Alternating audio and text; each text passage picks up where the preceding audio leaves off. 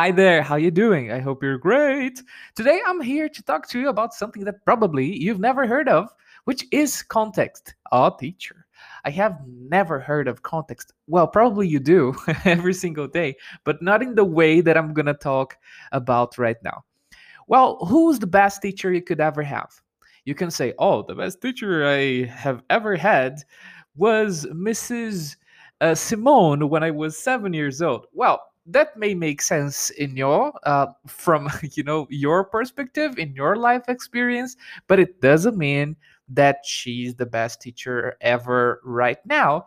So who is the best teacher for you to learn new words for you to speak correctly for you to have a, a really fluent english? If you want to speak a second language naturally which in our case here is english the language i'm talking about it requires some kind of very important teacher. So, who's the best teacher to help you with new words? With, uh, can you guess right now?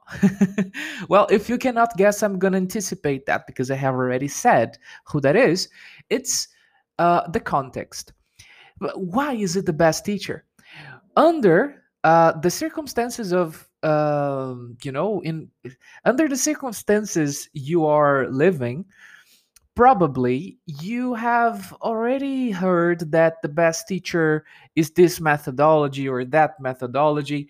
Every time you um, just deliver the responsibility of your own progress to a methodology, you are taking from yourself the chance to learn because you are not uh, taking it, taking the responsibility as your own, you are l- letting some methodology have this kind of uh, responsibility uh, uh in your place. So it's going to be hard for you because uh, if you always deliver the responsibility to to a methodology uh, to a teacher, you never really understand that the best teacher to any language is the context in which the words are presented.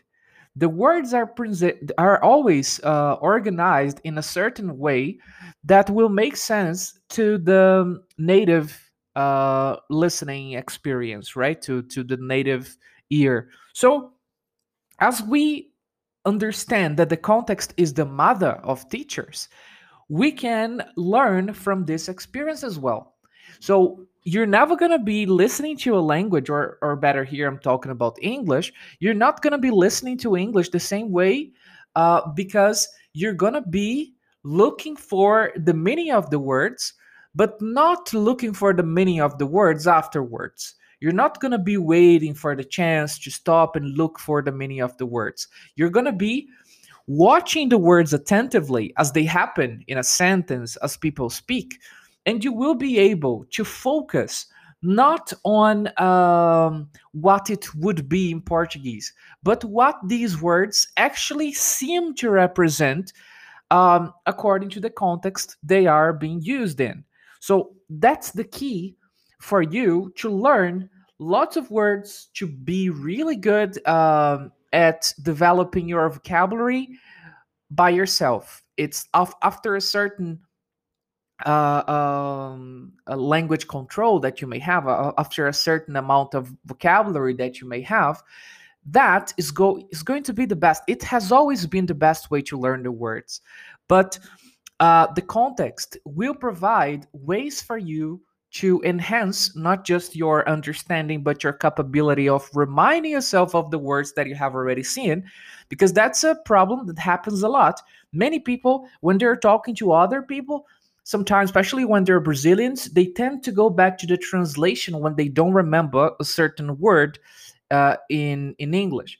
But that's the problem. This cannot be an option. When you study the language, paying attention to the context, you will remember that all the words they have a kind of connection in English. So you will start making these kinds of connections between the words in English, among the words in English, uh, by yourself and that's the that's the escape from being stuck trying to translate everything to Portuguese.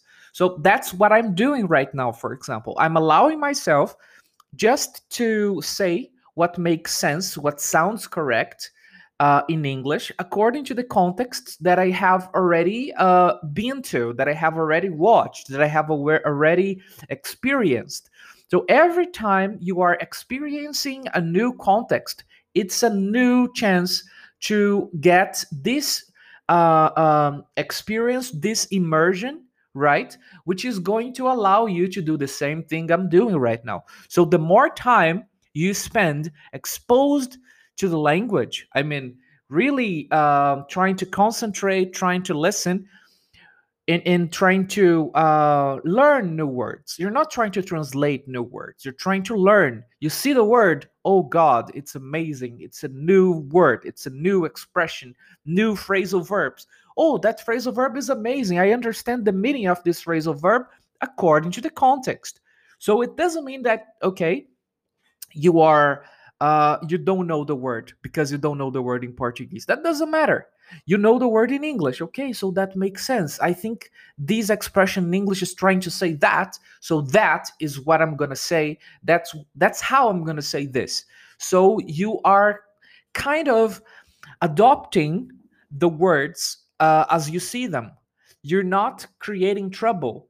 Um, trying to learn the words in a second moment after you see them because probably you're going to forget it. You're not going to have time to write everything down at first. So you just need to see the words and learn every and each context you are able to expose yourself to. And of course, the more time you do it, the better you're going to get. You can say, but teacher, I don't understand everything. All right, that's not the problem. If you don't understand, you have the chance right in front of you to see that vocabulary and to learn from that.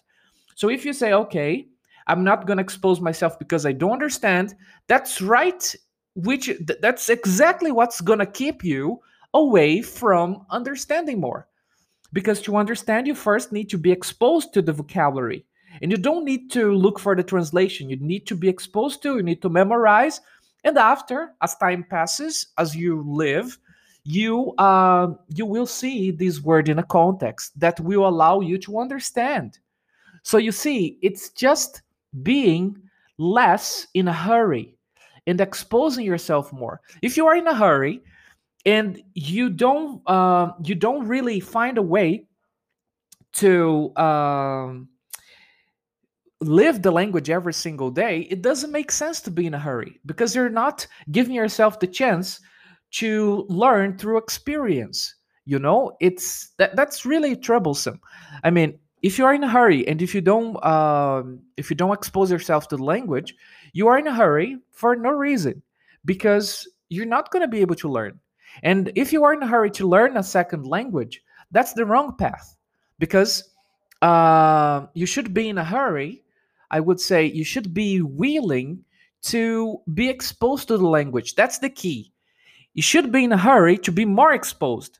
You should be in a hurry to uh, to spend more time. You should be in a hurry to adopt more vocabulary and not to be uh my god i need to know what this word means. No you need just to observe and keep it. Observe keep it. Observe keep it. Observe new vocabulary. See how it works where it is in the sentence.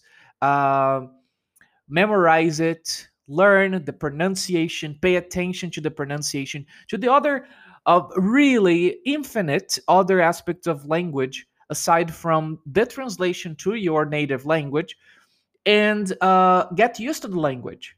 And then you're gonna see that everything sounds more familiar in english because you will have already had this experience before this immersion this uh, uh, this so important daily um, immersion time.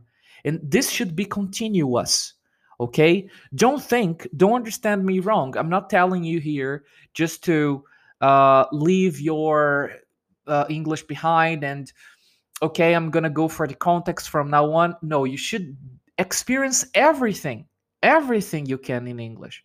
Everything. Again everything.